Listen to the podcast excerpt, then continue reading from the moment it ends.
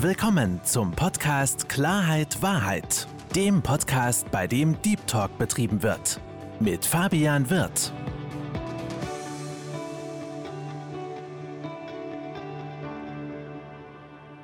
Hallo, liebe Zuhörer und herzlich willkommen zu meinem Podcast Klarheit Wahrheit.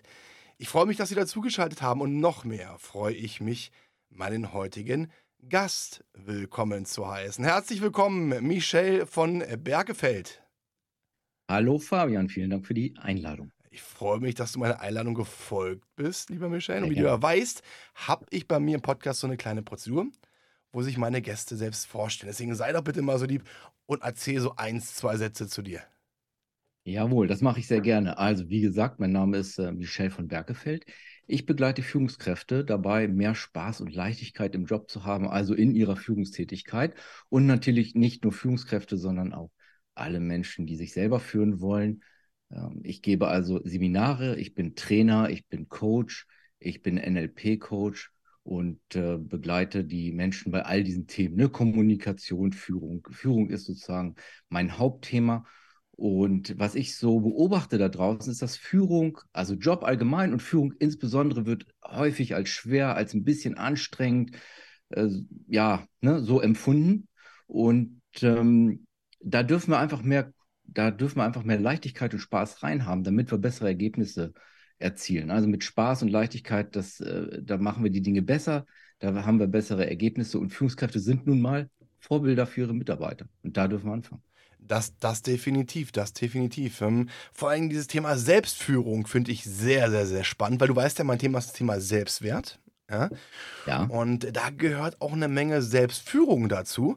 Das heißt, da würde ich natürlich auch ganz gerne mit dir drauf eingehen. Jetzt hattest du auch gesagt, du bist äh, NLP-Master und Coach. Hört sich mhm. auch sehr, sehr spannend an. Auch darüber möchte ich unbedingt mit dir sprechen. Ähm, du bist Gerne. ja auch, und das hast du gerade nicht erwähnt, sogar Polizeibeamter. Ja, ich, äh, auch das, ja. Auch das, ja. Also ich sag mal Allround-Talent auf jeden Fall. Auch Thema Führung. Ja. Als Polizist braucht man das. Ähm, aber, mhm. lieber Michel, was ich mal wieder feststelle, ist ja, dass wenn sich Menschen mit gewissen Themen beschäftigen, und äh, auch in dem Bereich dann als Coach auftreten, andere Menschen weiterhelfen, auch sehr oft selbst mit gewissen Bereichen, die sie auch nach außen äh, mitteilen, wo sie anderen Leuten helfen, auch eigene Berührungspunkte hatten. Wie war das denn äh, bei dir? Ähm, so Thema Führung. Ähm, ich sehe dich gerade, ich sehe dich gerade lächeln, ja. Äh, was gab es denn bei dir so für, für, für Führungsaugenblicke äh, oder vielleicht auch Augenblicke, wo du dich nicht führen konntest und das Ganze lernen musstest? Also tatsächlich, ja, zeigst du jetzt darauf, dass du sagst, jeder, der sein Thema hat, ne, ja. damit, das hat er selber gehabt, das hat er irgendwie überwunden. Ne? Das ist, glaube ich, das ist, glaube ich, eine These, die jetzt erstmal ganz gut haltbar ist und die ist auch bei mir so. Einmal ganz kurz zur Erklärung. Ich bin Polizeibeamter und ich bin Trainer in der Behörde, in der ich bin, bin ich Führungskräftetrainer. Also das ist schon mein Hauptjob. Und nebenbei bin ich natürlich auch noch, äh, habe ich den Beamtenstatus noch und war als solcher auch jahrelang Führungskraft, überwiegend im Streifendienst. So. Mhm. Und was ich sozusagen erlebt habe als junge Führungskraft, ist erstmal die, das, dass mir keiner richtig gesagt hat, wie es denn funktioniert. Ich hatte zwar ein paar Seminare und so weiter und das war, ließ sich auch alles ganz gut an. Das kollidierte dann tatsächlich so ein bisschen mit der Realität, sage ich mal. Das, was ich so äh, theoretisch gelernt habe und was ich dann nicht so richtig gelernt habe, war, mich selber zu führen, sozusagen in mich reinzuschauen und zu gucken, okay, wie kann ich das jetzt irgendwie auch adaptieren, was ich da gelernt habe? Wie kann ich da das Beste für mich rausholen? So. Und ähm, ich habe halt einfach gemerkt, dass das, was ich da beobachtet habe, nicht unbedingt das ist, was ich mit Führung verbinde, was ich da irgendwie mitmachen möchte.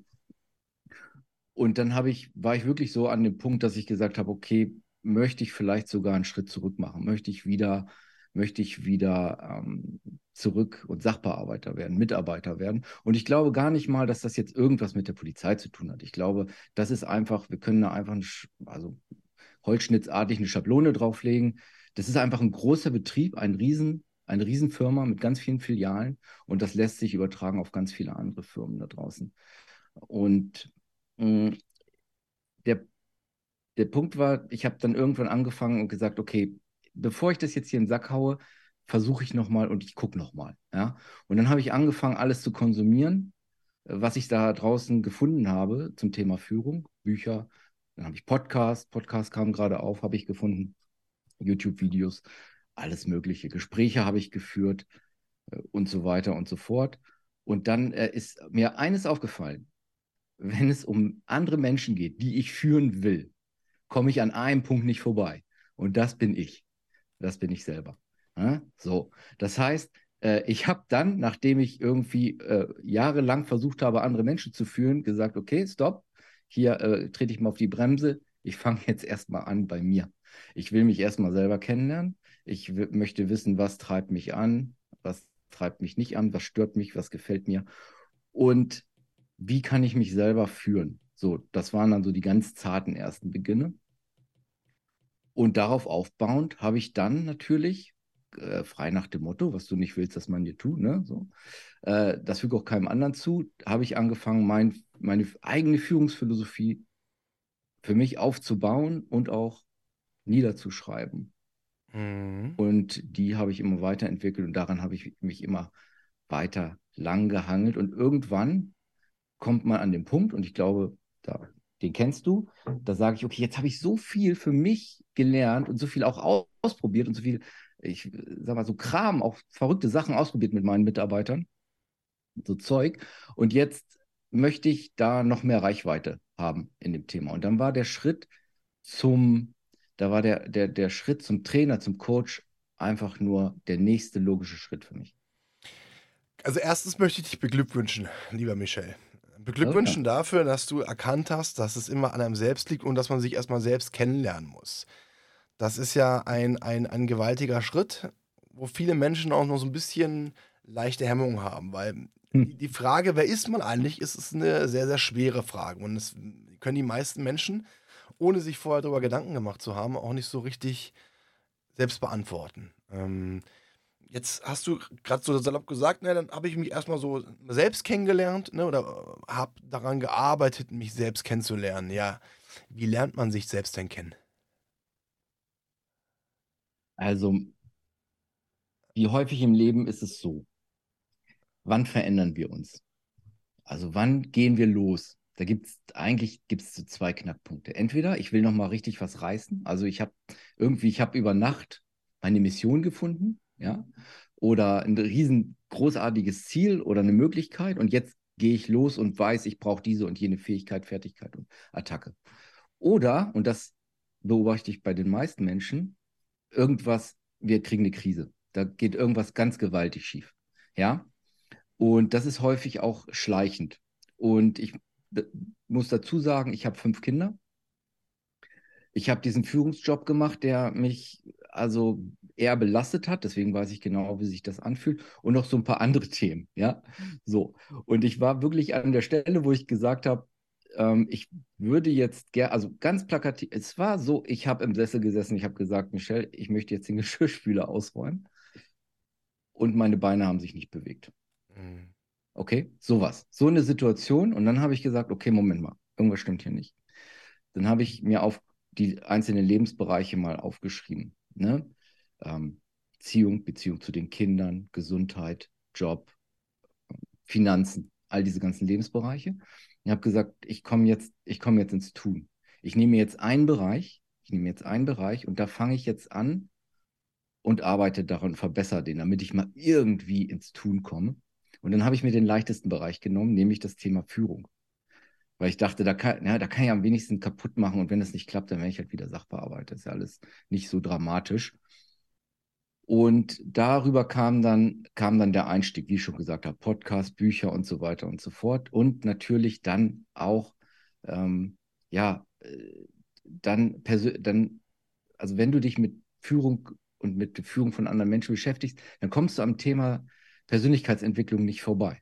Und wenn du am Thema Persönlichkeitsentwicklung bist, kommst du früher oder später am Thema NLP nicht vorbei und so weiter und so fort. So gab mhm. das eine das andere. Und ich kann mich heute noch an das erste Buch erinnern, was ich gelesen habe, auch wenn ich jetzt den Titel vielleicht nicht, ich weiß aber den Inhalt noch. Das erste Buch, was ich zu dem Thema gelesen habe, und das würde ich jetzt sagen, das kam zur richtigen Zeit, da ging es um radikale Selbstverantwortung. Radikale Selbstverantwortung. Dann ging es einfach darum zu sagen, ey, was ist eigentlich los mit dir? Fehlen dir irgendwie Beine, fehlt dir ein Kopf, fehlt dir ein Arm, was eigentlich? Ne? Komm nochmal, übernimm nochmal Verantwortung für das. Die Stelle, an der du jetzt bist, die Stelle, an der du jetzt bist, ist die Summe deiner Entscheidungen, die du in deinem Leben getroffen hast. Das heißt, du bist verantwortlich dafür, nicht, du bist nicht hundertprozentig für alles verantwortlich, was in deinem Leben ist, ne? Aber für das Aller, Allermeiste. Das heißt, du kannst es auch ändern. So. Und ich glaube, den größten Fehler, den die meisten machen, ist, die sagen, man muss sich ja alles ändern. Und du sagst ja auch so, wer bin ich? Ne? Äh, das hattest du ja äh, sozusagen gefragt, die, die, die, die Frage, wer bin ich? Äh, insbesondere bei Führungskräften sehe ich das ganz häufig, dass deine Fassade aufrechterhalten wird. Also in dem Moment, wo du dich das wirklich und ernsthaft fragst, zuppelst du an dieser Fassade rum. Und es kann passieren, dass dir dein ganzes Leben unterm Arsch wegkracht, weil du an der einen Ecke der Fassade irgendwas wegklopst und dann, äh, dann stehst du da und, ähm, und alles Mögliche um dich rum bröckelt zusammen und du stellst fest, ich habe eine Lebenslüge in dem Bereich und eine Lebenslüge in dem Bereich und, und, und, und, und. Und ähm, diesen Weg bin ich dann irgendwann trotzdem gegangen, weil ich einfach festgestellt habe, so, so geht es jetzt nicht weiter. Mhm. Ja, Lass genau. uns, äh, lieber Michel, weil da war ein Punkt und ich glaube, das ist ein Punkt, mhm. den sehr, sehr, sehr viele Menschen auch für sich erlebt haben und den kenne ich von mir auch. Du hast es vorhin so beschreiben, äh, beschrieben, du, du, du hast gesessen, mhm. du hast gesagt, Waschmaschine oder Geschirrspüler aus, Geschirrspüler war es, mhm. Geschirrspüler ausräumen und du wolltest es machen, aber deine Beine haben sich nicht bewegt. Das ist dieser Ne, das ist dieser, dieser, dieser fehlende Anreiz oder dieser, dieser Kampf, dieser innerliche Kampf. Und das finde ich ganz, ganz spannend, weil lass uns da mal, lass uns da mal ein bisschen tiefgründiger drauf, drauf eingehen, weil ich glaube, das kann jeder, oder nicht jeder, aber sehr, sehr viele nachvollziehen. Ne? Man sagt ja immer, der Kopf ist willig, aber das Fleisch ähm, ist. Hat nicht gehorcht. Hat nicht gehorcht, ja, um es mal freundlich auszudrücken. Ja, ähm, ja. ja war, ist eine groteske Situation. Ja, in ja. dem Zusammenhang habe ich dann auch mal in meinen äh, in meinen Posteingang geguckt, also nicht vom E-Mail, sondern den, ja, und habe halt festgestellt, dass ich irgendwie seit drei Monaten oder vier Monaten keine Rechnung überwiesen habe. Und ich hatte das nicht auf dem Schirm. Weißt du, sowas. Solche mhm. Dinge einfach. War das, ähm, war das, also ich frage jetzt mal, ich hoffe, die Frage ist nicht mhm. deplatziert, aber ähm, war das schon so ein bisschen Richtung, Richtung Burnout oder, oder, oder war das, war das äh, einfach so, dass du sozusagen ähm, ein bisschen für dich die Kontrolle verloren hast und auch so ein bisschen, ich sag mal, äh, wie sagt man das, ähm, ähm, ähm, die Übersicht und, und auch mhm. äh, ich, fünf Kinder, Respekt davor, ja, kann ich mir vorstellen, Halleluja, weil na, ich habe selbst keine Kinder, aber jedes Elternpaar hat einen zweiten Job. Das ist, glaube ich, klar. Ja. Und da kann ich mir vorstellen, dass natürlich ähm, sehr, sehr viel ähm, ja, gemacht werden muss. Auch vieles durcheinander. Du musst flexibel sein. Und mhm. es ist auch extrem anstrengend. So, äh, wie war das denn bei dir? Also, also ja, genau, es, es war so eine Mischung aus allem und ich habe da jetzt, ich würde da jetzt kein Label dran machen, weißt du, ich würde mhm. jetzt nicht sagen, mhm. es war Burnout oder Depression oder nee, so. Nee, das aber ist in die Richtung. Das ist, mhm. Genau, also das ist mir auch völlig egal, auch wenn da jemand sagt und sagt, okay, pass auf, das sind die ersten Anzeichen, mir egal. Mm, ich hatte den Fokus glücklicherweise darauf an der Stelle, und das war reiner Zufall, äh, oder vielleicht von meiner Persönlichkeit her geprägt, wie komme ich jetzt hier raus? Schritt für Schritt für Schritt. Ein Babyschritt nach dem anderen. In einem Lebensbereich nach dem anderen wieder die Kontrolle erlangen. Mit all den Werkzeugen, mit all den Tools, die ich da irgendwie finden kann. Und diese Schritte bin ich dann gegangen. Und habe einen Lebensbereich nach dem anderen aufgeräumt. Äh, ganz, ganz wichtig, du hast es gerade so schön gesagt, die Kontrolle für sich mhm. wieder, wieder erlangen, Kontrolle erlangen. Also Wirksamkeit ist vielleicht, also Kontrolle, ja, genau, habe ich gesagt und meine ich auch so. Nicht verwechseln mit Controletti oder so. Nein, nein, nein, nein, nein, so nein, nein, nein, nein, nein. Das Gefühl, das Gefühl von Selbstwirksamkeit wieder. Ja, ja, aber ich finde, ne? ich, ich finde das, ich finde das passt Kontrolle, passt wunderbar in dem Augenblick mhm. rein, weil wir reden jetzt nicht von Controletti, wir reden ja nicht davon, dass du bei anderen Micromanagement betreust, betreibst, genau. sondern es geht dass du wieder Kontrolle über, Kontrolle über deinen Körper in dem Sinne bekommst, dass Gedanken, Wünsche, mhm. Ziele, Träume, Bedürfnisse sich in eine Richtung bewegen und nicht in zwei verschiedene Richtungen. Der eine rechts, der andere links, weil da hast du ein Problem. Und deswegen finde ich das Wort Kontrolle mhm. in diesem Kontext, den du gerade gewählt hast, sehr, sehr genau. positiv. Genau. Ähm, ich sag mal, wenn man jetzt jemandem sagt, du musst wieder Kontrolle über dein Leben gewinnen, das ist so, das, weißt du, so, könnte, es könnte so eine wunderbare Instagram-Floskel sein. Du gewinne Kontrolle über dein Leben. Ja, es ist, ist schön gesagt und kann man auch so wunderbar schreiben, aber wie? Also, du hast gerade gesagt, du, du, du, du hast für dich so sich peu à peu hochgearbeitet. Lass uns da so ein bisschen, bisschen noch mehr einsteigen, weil ich glaube, das ist ein Punkt, wo du vielen Menschen mal helfen kannst. Schritt für Schritt rausgearbeitet. Wie kann man sich das vorstellen?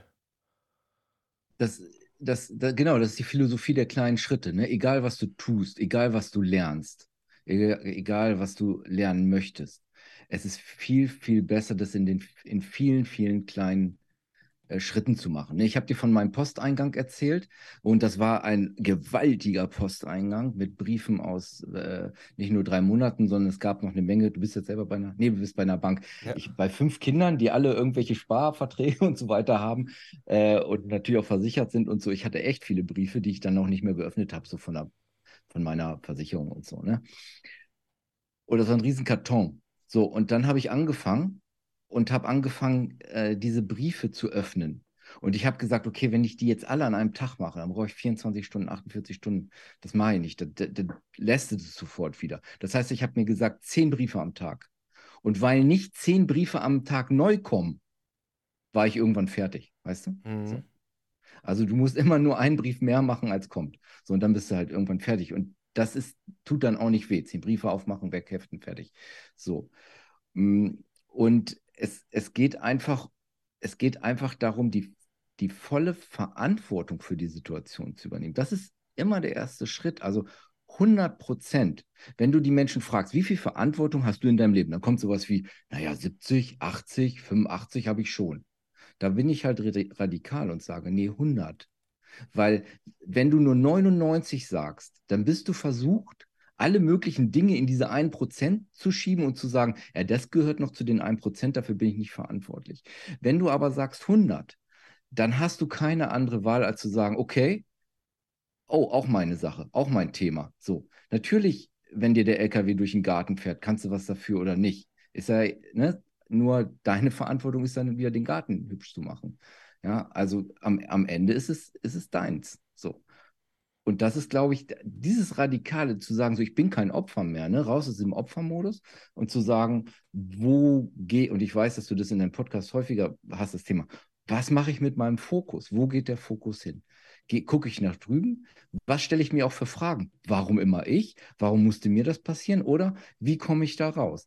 Wie geht es jetzt voran? Was ist der nächste Schritt? Das sind die Fragen, die mich nach vorne bringen. Die anderen halten mich in der Vergangenheit.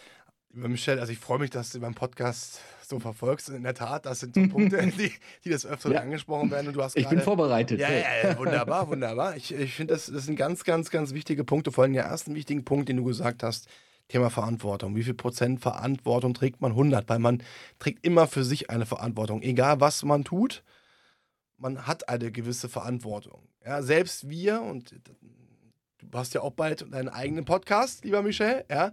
Selbst, ja. ja selbst wir, selbst wir tragen eine Verantwortung, weil wir, wir, auch uns unterhalten und gewisse Informationen nach außen streuen, die für gewisse Menschen auch einen Einfluss haben kann. Ähm, deswegen sage ich, finde ich eine ganz, ganz, ganz wertvolle Information deinerseits, eine tolle Message, immer 100% Verantwortung übernehmen. Allerdings, und Verantwortung, das ist auch so ein Punkt, damit haben viele Menschen ein Problem mit, weil Verantwortung auch gleich von vielen als, als Druck wahrgenommen wird. Ich muss, ich muss das. Ne? Ähm, äh, Verantwortung ist eine Freiheit, eine, eine, eine, eine, eine großartige Sache, die natürlich auch am Anfang, Michelle, da kommen wir wieder zu deiner Geschichte, auch natürlich so ein bisschen schmerzhaft ist. Ne? Wir haben jetzt hier bei dir das Beispiel mit, dem, mit den Briefen. Allein dieser Gang, und ich kenne das, dieser Gang, wo dann dieser schöne Papierberg liegt. Ja? Man geht hin und dann, dann kommt gleich im Kopf die Adresse www, ich kotze im Strahl, ne? dann gehst du da hin und dann, und das, dann graulst dir schon für äh, irgendwelche Sachen, wo du bearbeiten musst, am besten noch irgendwelche Rechnungen, die gekommen sind. Ne?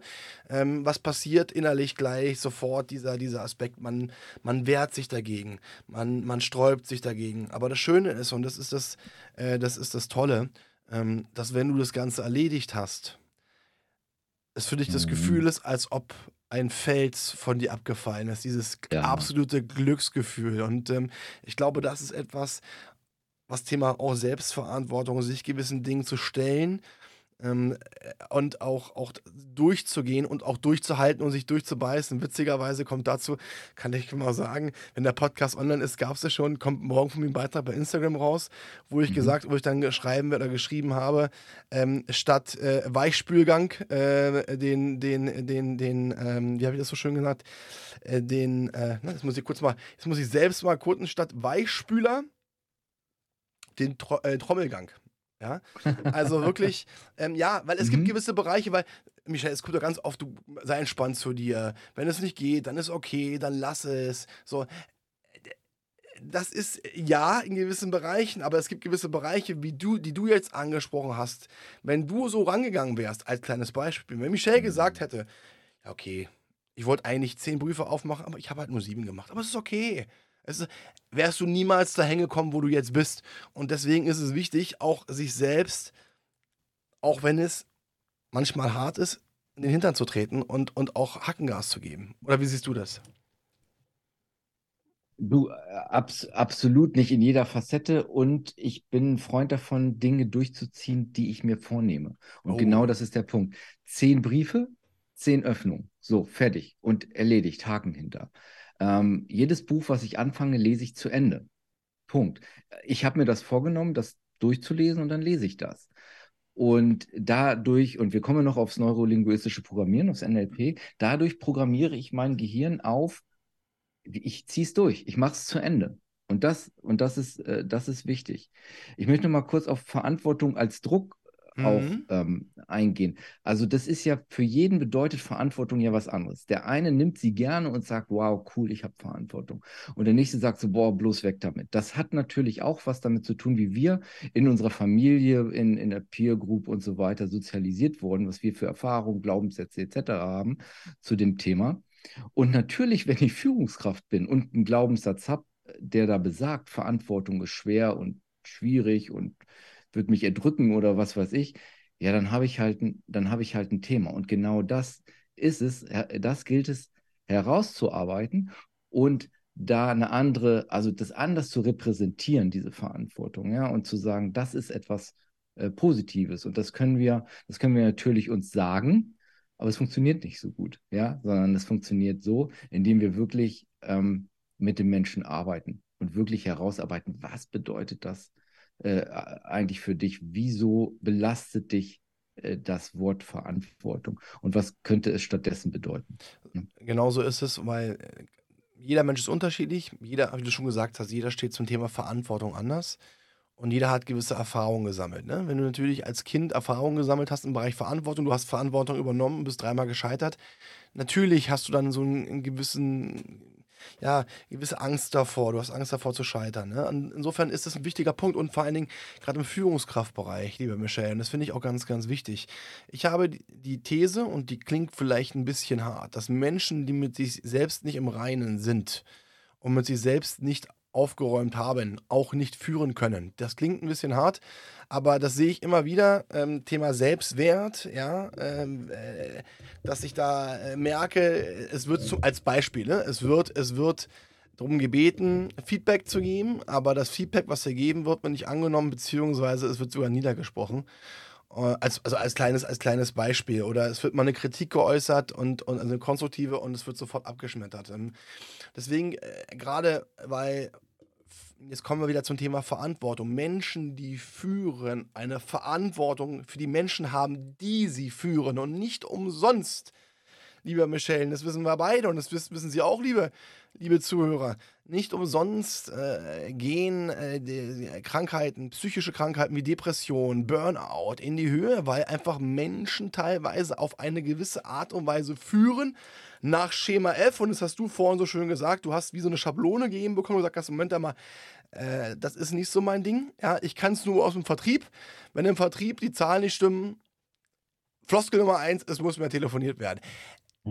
So, das ist genau das Ding, weil führen heißt verstehen. Ich kann dann Menschen führen, wenn ich sie verstehen kann und wenn ich verstehe, wo was hakt, wenn ich die Menschen verstehe, wie sie ticken, wenn, es, wenn ich verstehe, wie ich mit den Menschen umgehen muss. Es gibt Menschen, die musst du mir abholen, die musst du aus, ihrer, aus, ihrem, aus ihrem kleinen Loch ziehen. Es gibt Menschen, die musst du mal links und rechts eine geben, verbal. Ne?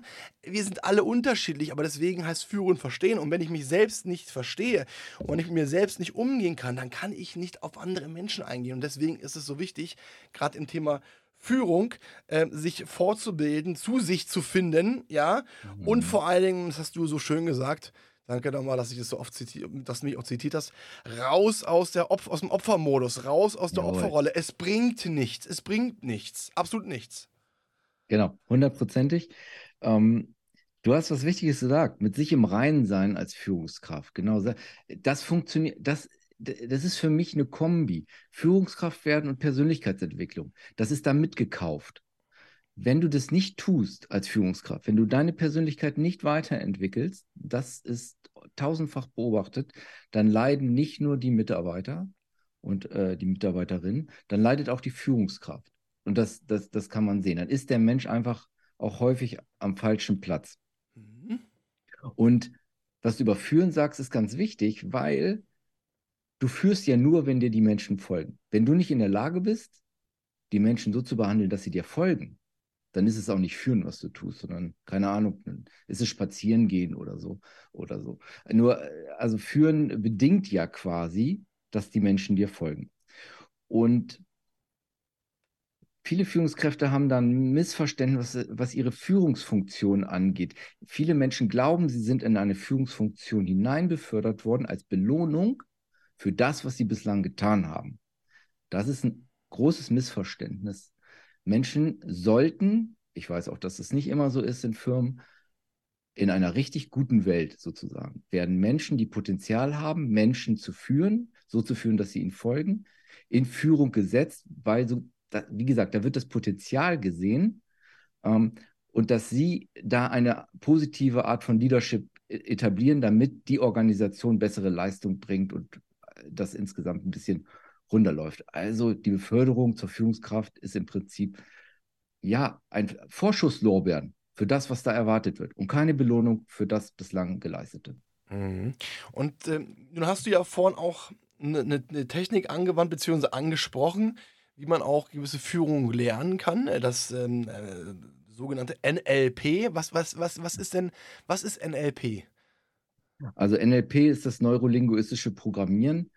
Und das ist im Prinzip eine, eine, Methodensammlung zur leichten und schnellen Veränderung. Im Prinzip ist NLP schon fast eine, eine, eine, Weltanschauung, eine besondere, also eine positive Art auf die Welt und auf die Menschen zu sehen. Hat jetzt weniger was mit Führung zu tun, hat was mit Kommunikation zu tun, hat auch was mit innerer Führung zu tun, mit innerer Repräsentation. Man sagt auch gerne, sozusagen innere Zustände, deine inneren Zustände, Gefühle und so weiter, kannst du mit NLP äh, auch so beeinflussen, dass äh, dich deine Gefühle und deine inneren Zustände nicht mehr behindern oder äh, daran hindern, irgendwas zu erreichen.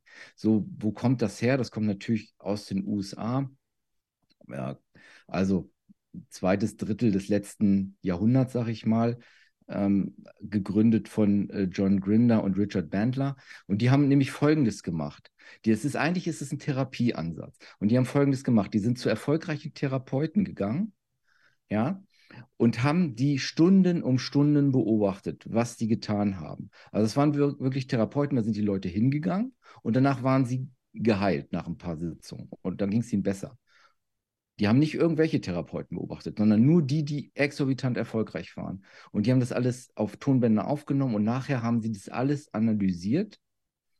Äh, man nennt das Elizitieren sozusagen. Sie haben dann ganz genau geguckt, wie haben die gesprochen, welche Sprachmuster haben die angewandt, wie haben die sozusagen, ne, wie haben die, die auch die unterschiedlichen Kanäle angesprochen und so weiter. Also äh, visuell, auditiv und kinästhetisch, also hören, sehen, fühlen. Ne? Äh, und wie haben die das gemacht? Und dann haben die gesagt, okay, ist das Repliz äh, replizierbar? Du weißt, was ich meine. Mhm. Also ist das wiederholbar? Kann ich das nachmachen? So kann ich das nachmachen. Und dann haben die das ausprobiert und es hat funktioniert.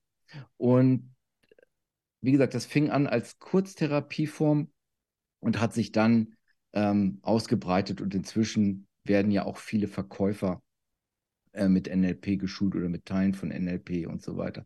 Das ist, dem wohnt so ein bisschen dieser Verdacht der Manipulation inne. Und damit möchte ich gleich sozusagen aufräumen, weil jede Form von Kommunikation ist Manipulation. Und Manipulation ist nicht unbedingt etwas Negatives, sondern es ist einfach erstmal die Tatsache, dass wenn Menschen miteinander in Aktion interagieren, dass der eine den anderen automatisch in irgendeiner Form manipuliert. Ja, also zum Beispiel möchte ich jetzt ne, in unserem Gespräch habe ich eine spezielle Intention, du hast die und in dem, wie wir miteinander sprechen, versuchen wir die äh, also durchzubringen, sage ich mal. Und das muss gar nicht gegeneinander sein. Das kann auch äh, zum Wohle beider Seiten sein. Ne? Mhm. So. Und da jetzt mal als Abgrenzung gibt es natürlich sozusagen die Manipulation, die zum Nachteil eines Menschen ist. Und dann benutzen wir ein Werkzeug, zum Beispiel NLP, auf eine Art und Weise, die dann ungünstig ist. Aber nichtsdestotrotz, es bleibt einfach ein Werkzeug erstmal. Mhm. Also, ähm, dass du natürlich auch durch Kommunikation manipulieren kannst, stimme ich dir vollkommen zu. Ne? kommt immer darauf an. Ich sag mal, Verkauf ist ja auch eine, eine Manipulation, weil ich Absolut. möchte, dass du etwas kaufst, also bringe ich dich rhetorisch dazu, gefühlstechnisch. Ähm, dass, ja, ja genau so ist es. Also im, im, NLP, im NLP können wir zum Beispiel sozusagen Sorgen und Ängste so auflösen und abschwächen. Wenn ich weiß, wie das geht, kann ich die aber auch machen. Also, ne? So. Äh, und das, und das ist, und das ist genau, genau der Punkt. Äh, kommen wir wieder zum Thema Verantwortung. Ne? Äh, genau äh, so, einen Löffel kann ich essen, ich kann mit dem Löffel auch jemanden erstechen. Äh, um ja. das Ganze mal drastisch zu sagen. Ähm, ich finde alles das, was positiv ist, also was eine, was eine, was eine Hilfe für Menschen ist, finde ich gut. Natürlich Manipulation und gerade mit dem Thema Ängsten, wo man mhm. eine Menge, Menge, Menge kaputt machen kann. Gerade bei Menschen, die Ängste verspüren, die Druck verspüren, die auch eine gewisse Vorgeschichte haben. Und Verantwortung. Das kann ganz, mhm. ganz, ganz, ganz böse in die Hose gehen. Ja? Ja. Im wahrsten Sinne des Wortes. Und äh, dementsprechend finde ich es auch wirklich, äh, ähm, ähm, wirklich wichtig, Verantwortung zu übernehmen. Und äh, bei allem Verständnis, Verkauf ist natürlich auch eine positive Manipulation, aber Verkauf über Angst schüren. Und ich bin Selbstverkäufer. Ähm, ist das Letzte, was man macht, weil ähm, Menschen so zu manipulieren, mm, mm, mm, mm, mm. Ja, ja das, das ist ja im Prinzip ganz häufig, was Verkäufer tun. Und ich will das jetzt gar nicht so groß. Aber wenn ich sage, hey, das Auto können Sie jetzt mitnehmen, aber wenn Sie bis morgen warten, ist es weg. Ja, oder Versicherung. Ja, was passiert denn? Kaufen Sie doch diese oder jene Versicherung, weil wenn das und das passiert, dann stehen Sie da. So, das ist ja, äh, also damit setze ich den Menschen Bilder in den Kopf von Situationen, die die nicht haben wollen, ja. So, das ist der, das wäre jetzt sozusagen, da kann man NLP sehr, sehr negativ einsetzen und sehr, sehr wirksam. Oder man setzt es halt positiv ein, nur dann kann es halt passieren, dass sie einem nichts abkaufen. Also wenn ich, ja. Und der NLPler an sich, der das verstanden hat, der möchte das Positive für den Menschen. Der möchte die Menschen nicht ähm, sozusagen verhaften, sondern der möchte, dass sie frei werden, gedanklich frei und, ähm, und ja, gedanklich frei und sozusagen in der Lage, frei von, von Sorgen, Nöten und Gedankenkarussell und negativen Glaubenssätzen und so, Ziele und Träume zu verwirklichen. Also natürlich ähm, im Verkauf machst du auf eine gewisse Art und Weise Druck und das ist ja Schema F zu sagen, pass mal auf, also wegen Motto, um so ein bisschen ne, äh, mhm. Druck reinzubringen, überlegst du, wenn es morgen, weil es könnte dann, dass es verkauft ist, ist klar. Mhm. Da habe ich auch kein Problem mit, das finde ich jetzt nicht schlimm. Und ja, ich komme aus, ich bin ein gelernter Versicherungskaufmann, deswegen, ich kenne auch, wie gesagt, ich bin 42, da kommen noch die Spiele von wegen, stellen Sie mal vor, Sie hätten jetzt morgen einen Unfall oder Sie hätten gestern einen Unfall gehabt und schwer gelebt, was wäre denn dann? Genau. Dann spielst du, dann spielst du gewisse Szenarien durch. Wenn du Profi bist, dann fängst du halt an, positive äh, Impulse rauszusetzen beim Autoverkauf zum Beispiel. Wie fühlen sie sich? Stellen Sie mal vor, sie sitzen im Auto und kannst dann Geschichten erzählen ne? und, und fahren offen und der Wind bläst über die Haare und dieses Gefühl ihre, mit ihrer Frau nebenan und beide lächeln sich an und so. Es ist es, ganz andere Nummer. Es ist eine ganz, ganz, ganz andere Nummer. Ähm, aber lass uns, lass uns noch so ein bisschen, äh, erstmal vielen Dank für die Erklärung, was NLP ist und auch, dass es teilweise so ein bisschen, finde ich auch gut, dass du es angesprochen hast, so ein bisschen manchmal auch in Verruf kommt, aber ähm, ähm Lass uns ein bisschen auf NLP-Techniken gehen, gerade was das Thema Gedanken betrifft und Gefühle betrifft. Ähm, wie, wie läuft das Ganze denn ab? Also du musst dir halt vorstellen oder kannst dir vorstellen, dass unser, ähm, also ich habe natürlich nur an der Oberfläche gekratzt, mhm. also NLP. Wenn du es halt mit einem Computer vergleichst, ja, dann ist sozusagen der Psychologe derjenige, der den Computer hinten aufschraubt und sagt so, okay, hier sind die ganzen Kabel und so weiter, tralala, und die kann man so irgendwie zusammen machen und so weiter. Nur die, was die halt selten machen, ist vorne drauf schauen auf den Bildschirm. Ne, machen die auch und eher selten. Uns ist im Prinzip mehr oder weniger egal, was da hinten am Computer funktioniert, sondern wir versuchen eine Bedienungsanleitung für das Gehirn ähm, ja, herauszufinden für jedes Einzelne und es dann zu bedienen. So. Also du kannst dir halt vorstellen, wenn du die Augen zumachst, dass du vor dir wie so einen riesigen Bildschirm hast, ja? Mhm. Ähm, und dass jede Erinnerung, jede Repräsentation, zum Beispiel Verantwortung, ja, hat einen gewissen Platz, hat eine gewisse Größe. Also wenn du, und sieht aus, es wird repräsentiert durch ein Bild. Unser Gehirn denkt in Bildern und Tönen. Denkt nicht in Worten oder, oder in Schrift oder irgendwie sowas, sondern Bilder und Töne. Das heißt, alles, was wir denken, ähm, auch jeder Begriff, den wir irgendwie positiv oder negativ abgespeichert haben, ist hinterlegt mit einem Bild. Und dieses Bild befindet sich irgendwo auf unserem imaginären Bildschirm. Und es spielt eine große Rolle, ob, dieser, ob dieses Bild groß ist, klein ist, ob das irgendwie schwarz-weiß ist oder dunkel oder so. Je nachdem, wo das abgelegt ist. Jeder von uns hat sozusagen Bereiche auf diesem Bildschirm wo die positiven Dinge abgelegt sind, wo die negativen Dinge abgelegt sind, wo die Dinge abgelegt sind, die in der Zukunft sind und die in der Vergangenheit sind und so weiter und so fort.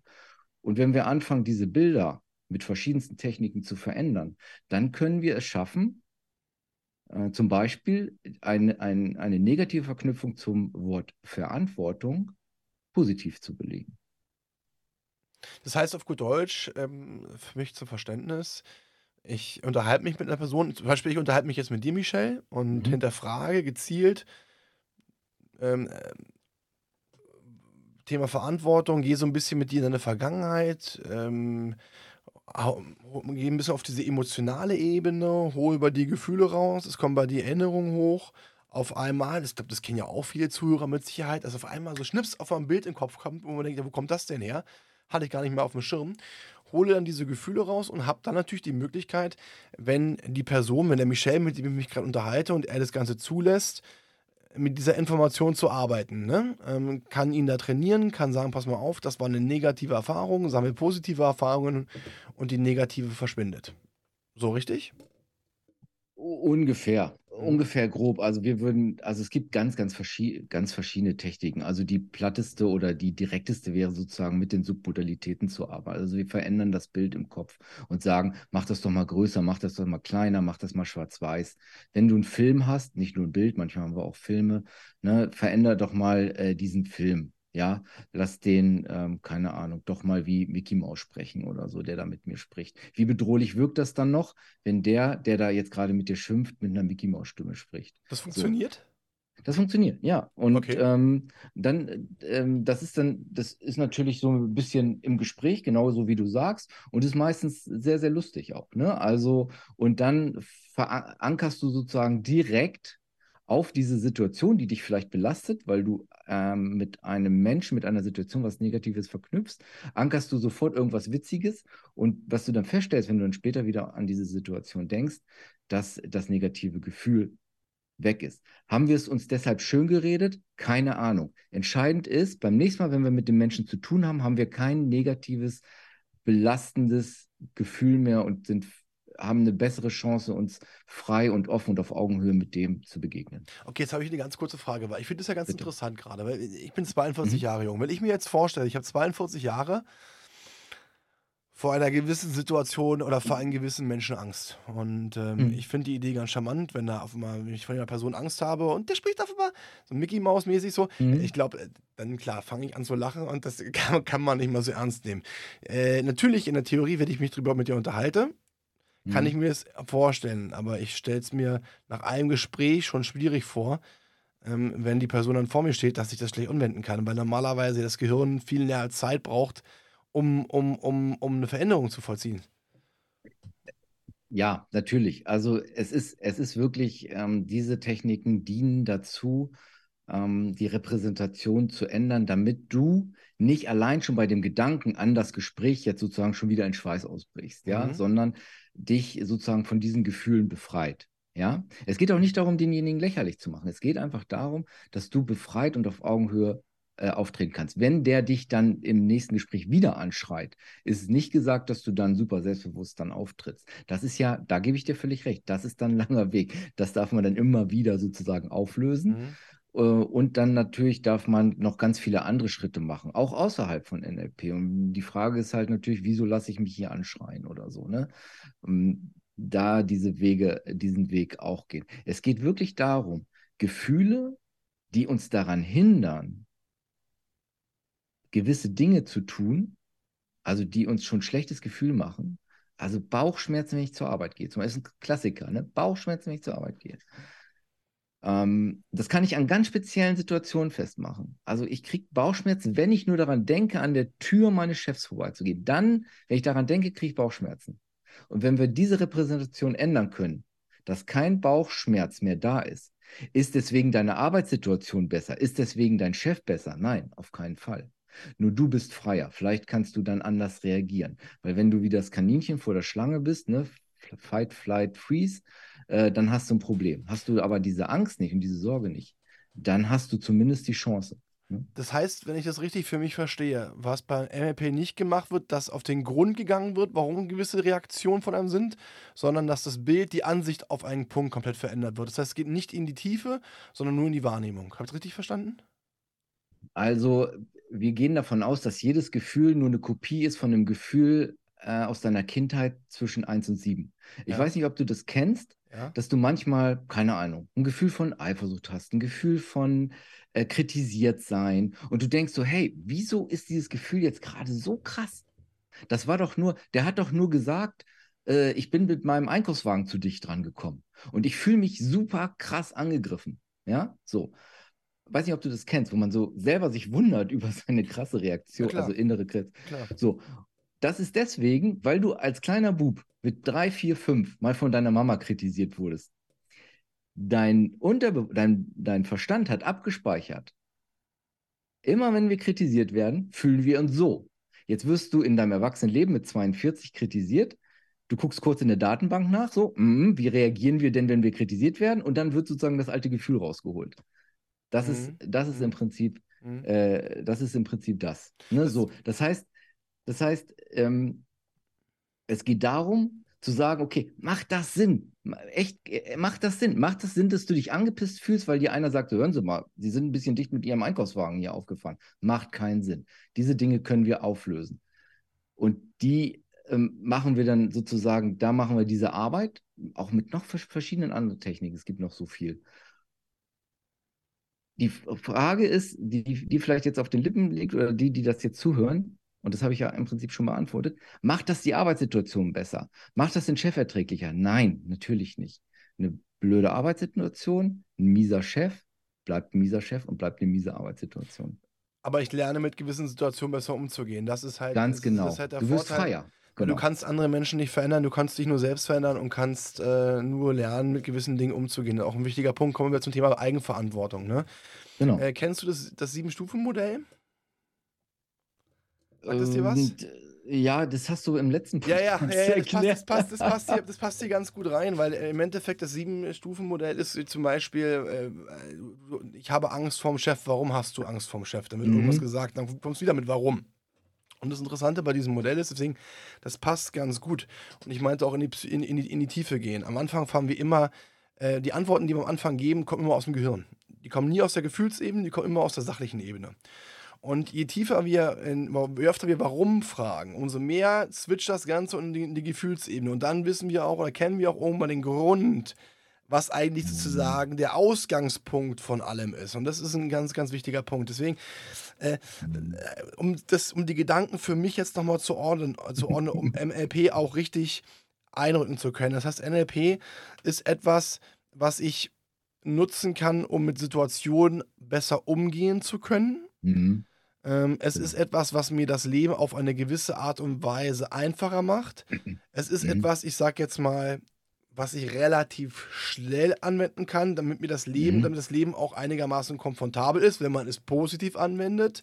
Absolut. Es ist aber nicht unbedingt etwas, was extrem in die Tiefe geht, wo ich komplett, gerade mal Thema Tiefenpsychologie, wenn es um, um schwere, also um Kindheitsdinge geht, die wirklich passiert sind, die äh, das Thema Selbstwert kaputt gemacht haben, Selbstvertrauen, das Gefühl, nicht zu können. Weil das, da musst du ja richtig in die Tiefe gehen, um, um auch erstmal zu erkennen und zu verstehen, wo gewisse Dinge kommen und dann auch erstmal aufarbeiten. Weil wenn du, ich sag mal, in meinem Fall, wenn ich 42 Jahre alt bin, dann kann ich nicht ein, eine Situation, an der ich 42 40 Jahre lang zu knapsen habe, innerhalb von ein, paar, von ein paar Tagen abarbeiten. Das geht nicht. Ich muss das erstmal wirklich. Also, stopp. Es geht nicht. Ist immer schwer zu sagen. Für andere geht es. Ich kann es für mich, äh, ich kann es mir in dem Augenblick, und das ist nicht böse, nicht vorstellen, weil so viele Gefühle mit dabei sind, so viele, so viel Durcheinander, so viele, du hast es vorhin so schön gesagt, ne, diese Fragezeichen kennen wir auch alle. Wir unterhalten uns, wir haben Fragezeichen im Kopf. Und auf einmal macht Bums im Kopf und dann kommt ein Ausrufezeichen, du hast die Antwort und dann stellst du dir selbst die Frage, sag mal, warum bin ich nicht früher drauf gekommen? Ja, willkommen mhm. in der Gefühlsebene, weil durch diese ganzen Gefühle, durch diese ganzen Emotionen, im Positiven wie auch im Negativen, wir auf eine gewisse Art und Weise halt ähm, gedrängt werden. Ähm, wie nutzt du denn, wenn du jetzt mit, dein, mit, dein, mit deinen Coaches äh, zusammenarbeitest im NLP-Bereich? So wie, wie kann ich mir das denn bei dir so äh, vorstellt, ohne dass wir jetzt auf irgendwelche Coaches von dir eingehen. Ja, wie gesagt, das mhm. wollen wir gar nicht machen, sondern wie, wie, wie, wie sind so die Herangehensweisen, beziehungsweise vielleicht ähm, hast du, ähm, lieber Michel, vielleicht so ein paar Tipps für die Zuhörer, äh, wie man sich selbst mhm. auf eine gewisse Art und Weise NLP-technisch, so würde ich es jetzt mal titulieren, hinterfragen kann und aus Fragezeichen Ausrufezeichen im positiven Sinne gestalten kann. Also ich möchte ganz kurz noch einen halben Schritt zurück machen. Ich beantworte deine ja. Frage gleich auf jeden Fall. Ähm, geht es in die Tiefe? Hm, das war ja sozusagen das, was du gesagt hast, geht nicht in die Tiefe. Genau, wir wollen nicht wissen, warum. Das ist richtig. Das ist ein radikal anderer Ansatz und äh, der hat genauso seine Berechtigung wie jeder andere mhm. Ansatz auch. Wir wollen es nicht, weil, mh, hm, weil es uns nicht weiterhilft. Wenn, ähm, also das Missverständnis ist das, so aus NLP-Sicht, mhm. ja, äh, dass wenn wir wissen, dass wir, keine Ahnung, ähm, großes Schamgefühl in dem und dem Punkt haben, ähm, das haben wir, weil wir als Dreijähriger das und das erlebt haben. So, und nu, ja, so das heißt, NLP geht radikal an die, an die Lösung und es ist, du hast vollkommen recht, es ist sozusagen ähm, Erste Hilfe. Ja, es ist Erste Hilfe. Es ersetzt nicht es ersetzt nicht das Auseinandersetzung mit deinen Gefühlen, mit deinen Themen und so weiter. Nein, nein, nein. Das ist so. Da gebe ich dir vollkommen recht. Mhm. Es ist aber eine erste Hilfe und äh, kann sehr, sehr extrem wirksam sein. Und manchmal reicht es schon. Manchmal sind dann schon Themen, auch die 40 Jahre alt sind, auch aufgelöst. Mhm. So, also wie gehen wir ran? Ein zentrales Thema im NLP ist Ziele, Ziele setzen, ja, weil wir wollen weg von, von weg, wir wollen zu hinzu, ja. Also wir möchten gerne, dass die Menschen aufhören zu sagen, was sie nicht möchten, sondern wir wollen die Aufmerksamkeit dahin lenken, was sie möchten. Also ein kurzer Einschub noch. Das, was ich jetzt gerade über NLP gesagt habe, das ist natürlich auch wieder nur ein Aspekt. Es gibt noch ganz viel zum Thema Kommunikation, wie kommuniziere ich richtig und so weiter. Mhm. Ne? Also das ist so ein Riesenthema.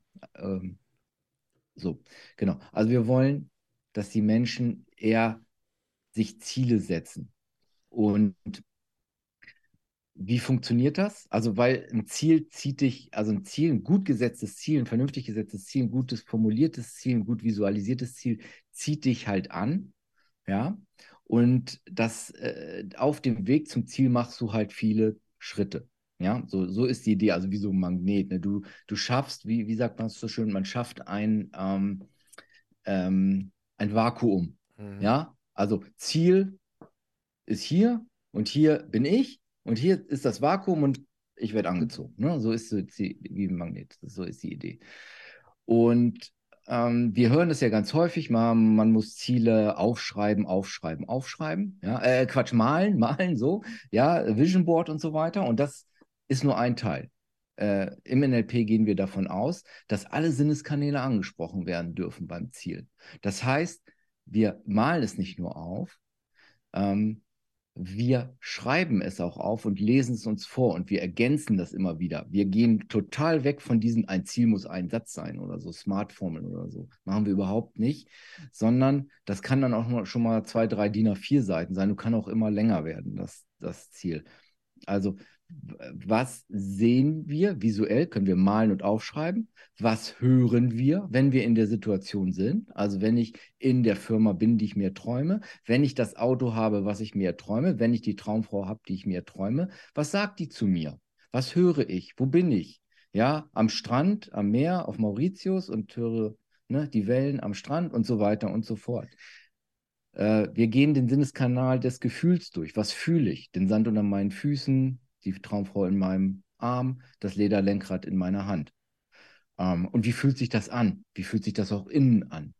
Gut nämlich, macht sie richtig gute Gefühle, ne? macht richtig Spaß. Ja, dann haben wir noch natürlich äh, Schmecken, Schmecken und ähm, Riechen. Mhm. Spielt meistens nicht so die Rolle, aber wenn, dann doch. Also bei einem neuen Auto könnte Riechen auch eine Rolle spielen, bei einem leckeren Essen oder auch am Strand, ne, gustatorisch, olfaktorisch, wenn es denn passt so. Und diese Ziel, und, und wir formulieren unser Ziel, dass alle Sinneskanäle angesprochen werden. Und wenn du jetzt morgens meditieren würdest, also du da draußen, ich weiß, du machst es, glaube ich, manchmal. Ne? Hm, ich mache es genau. wieder regelmäßig. Hm? Okay. Dann am Ende, ich mache das am Ende meiner Meditation, tauche ich in mein Ziel an. Zwei, drei, vier Minuten und ich stelle mir das in allen Einzelheiten vor. Ja, wie sieht das aus, wo ich da bin? Was höre ich? Was fühle ich? Was fühle ich in mir drin? Was höre ich? Was schmecke ich? Äh, was rieche ich? Was schmecke ich? Und ich genieße das gute Gefühl. Das heißt, ich sage meinem Gehirn, pass mal auf, Keule, das haben wir eigentlich schon. Und jetzt entsteht dieses Vakuum. Unser Gehirn versucht Kohärenz herzustellen. Das heißt, das Gehirn stellt fest, hey, da ist dieser Zustand, der ist so geil. Aber wenn ich mich jetzt hier umgucke, das haben wir ja noch gar nicht. Und dann würde Folgendes passieren. Ähm, der, äh, der Fokus würde darauf gerichtet, automatisch, was wir sozusagen für Handlungen vollführen, ähm, um das zu erreichen. Also wenn es jetzt das Auto wäre, würde ich mich mit einmal, mit einmal irgendwie dabei überraschen, wie ich mir mal so ein Auto ähm, leihe ja, oder wie ich jetzt ein Sparkonto anlege oder, oder wenn es zum Beispiel Gewichtsreduktion wäre, ist mir so gekommen, ist mir so passiert, Gewichtsreduktion oder, oder gewisse, äh, also das ist natürlich, Reduktion ist natürlich Quatsch, aber ne, ähm, vernünftig formuliert, wie sehe ich dann aus und wie beweglich bin ich und so. Und dann stehe ich ähm, an der dann stehe ich irgendwie beim Dönermann und bestelle mir einen Salat und denke so, was, äh, wie kommt das denn jetzt? Ne? Weil es sozusagen automatisch passiert, ja. Genau. Dann gibt so, das wäre, also ich lehne mich so langsam in die Richtung meines Ziels jeden Morgen sehr intensiv und genieße das. Und dann würden mir zum Beispiel auch Bücher in der Bücherei auffallen. Ich würde zufällig auf Menschen treffen, zufällig auf Menschen treffen, mit denen ich dieses Thema besprechen kann, die mir vielleicht weiterhelfen können. Die treffe ich natürlich auch sonst. Nur wenn ich mein Ziel nicht habe, wären die für mich nicht interessant. Würde ich die Bücher übersehen, würde ich die Menschen übersehen. Das heißt, ich stelle mein Gehirn ein auf, da wollen wir hin und das Gehirn würde sozusagen den Fokus aufziehen und würde jetzt äh, zusehen, dass alles, was in meiner Umgebung ist, was mir hilft, das Ziel zu erreichen, wird wahrgenommen und nicht nur unterbewusst, sondern in meinem bewussten Verstand äh, gespielt, weil es sagt so, hey, es ist relevant für unser Ziel, hier guck da mal hin. Wahrnehmung ist ein ganz, ganz wichtiger Punkt, mein Lieber. Ähm, da fällt mir so ein schönes Beispiel an, wenn man sich ein Auto gekauft hat. Hat man vorher nirgendwo gesehen wenn man das Auto hat, sieht man es auf einmal überall. Jeder hat dieses Auto, also übertrieben gesagt. Ne? Und ich finde ja, Ziele so. auch, für mich persönlich, sind Ziele was ganz, ganz Wichtiges, weil ich weiß, dass das Wort Ziel für eine Menge Menschen Druck bedeutet. Mhm. Für mich, mir gibt es Sicherheit. Warum? Weil wenn ich einen Punkt habe, wo ich hinkommen möchte, habe ich eine Orientierung. Dann weiß ich, wo ich mich langhangeln muss. Wenn ich nicht weiß, wo ich langgehen muss, irre ich von rechts nach links und das macht mich unsicher. Und wenn ich unsicher werde, dann äh, bekomme ich ein bisschen Angst, beziehungsweise ich, ich, ich, ich verkrampfe. Ja, und dementsprechend habe ich dann wieder ein Problem. Insofern, was du gerade so beschrieben hast, finde ich persönlich großartig. Und das Interessante ist, ähm, dass genau dieser Punkt, dieses Aufschreiben, also auf der einen Seite mit dem Vision Board habe ich bei mir auch, geile Geschichte, aber mhm. andererseits auch Und das finde ich eigentlich auch im Nachhinein logisch, ähm, ähm, auch Sachen aufzuschreiben. Weil was passiert denn, wenn ich mein Tagebuch schreibe? Oder mein Traumbuch? Viele sehr erfolgreiche Menschen titulieren es immer als ihr Traumbuch. Und die haben dann wirklich seitenweise, das hast du vorhin auch so schön beschrieben, das aufgeschrieben. Aber was passiert denn, wenn ich das aufschreibe? Ich träume ich stelle mir das mhm. Ganze vor, ich, ich fühle das Ganze, ich nehme es wahr. Mhm. Ne? So, was, was passiert denn? Der Körper wird warm, das Herz schlägt schneller, die Freude kommt auf, die Emotionen kommen, positive Emotionen, keine negative, positive, weil in meinen Gedanken das Ganze wahr ist. Und natürlich dann dementsprechend auch eine gewisse Motivation hervorkommt, weil das, was ich mir so vorstelle, was der Körper, äh, wonach sich der Körper sehnt, ne? Mhm. das möchte ich dann auch einmal haben. Und dann ist natürlich die Kunst, vom Visualisieren, das ist ja auch eine Art der Visualisierung, ähm, auch in die Aktivität zu kommen und die ersten Schritte zu gehen. Ähm, und dementsprechend äh, fand ich das eine sehr, sehr, sehr schöne Vorstellung, ähm, die du gerade gegeben hast, mein Lieber, ja, ähm, der ich nur beipflichten möchte. Ja, und die, äh, was du sagst, man wird so ohne Ziel so hin und her geworfen in unserer VUCA-Welt. Und ich glaube, insbesondere in den letzten drei Jahren, wahrscheinlich auch schon davor, da haben wir es noch wegignorieren können, äh, haben wir halt festgestellt, wie schnell sich die Dinge ändern können. Und wenn das Ziel nur groß genug ist, ja, dann haben wir immer eine Orientierung. Auch wenn wir mal abgetrieben werden, auch wenn wir mal ein halbes Jahr in eine falsche Richtung segeln. Wir wissen, okay, da, da, da will ich hin. Und das ist so cool, das macht so ein gutes Gefühl. Äh, da geht's los. Und also, um nochmal aufs Coaching zurückzukommen, damit würden wir fast in jedem Coaching starten, wenn einer sagt so, hey, ich habe das und das Thema. Wir machen erstmal ein vernünftiges, sauberes, schönes, begeisterndes Ziel. Und dann gucken wir, was steht dem entgegen. Und wenn der dann sagt so, ja, ich möchte mich selbstständig machen, aber ich habe eine Scheißangst.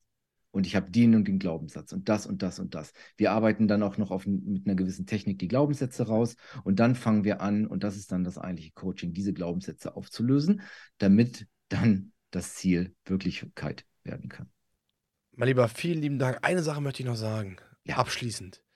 Ziele sind ganz, ganz wichtig. Große Ziele sind auch in meinen Augen und in deinen Augen wichtig. Aber wir erinnern uns an eine Aussage von dir. Die Philosophie der kleinen Schritte, ja, ja. sich Zwischenziele zu setzen, kleine Ziele, um dann mhm. systematisch vom Unterziel zum Mittelziel, vom Mittelziel zum Oberziel zu kommen.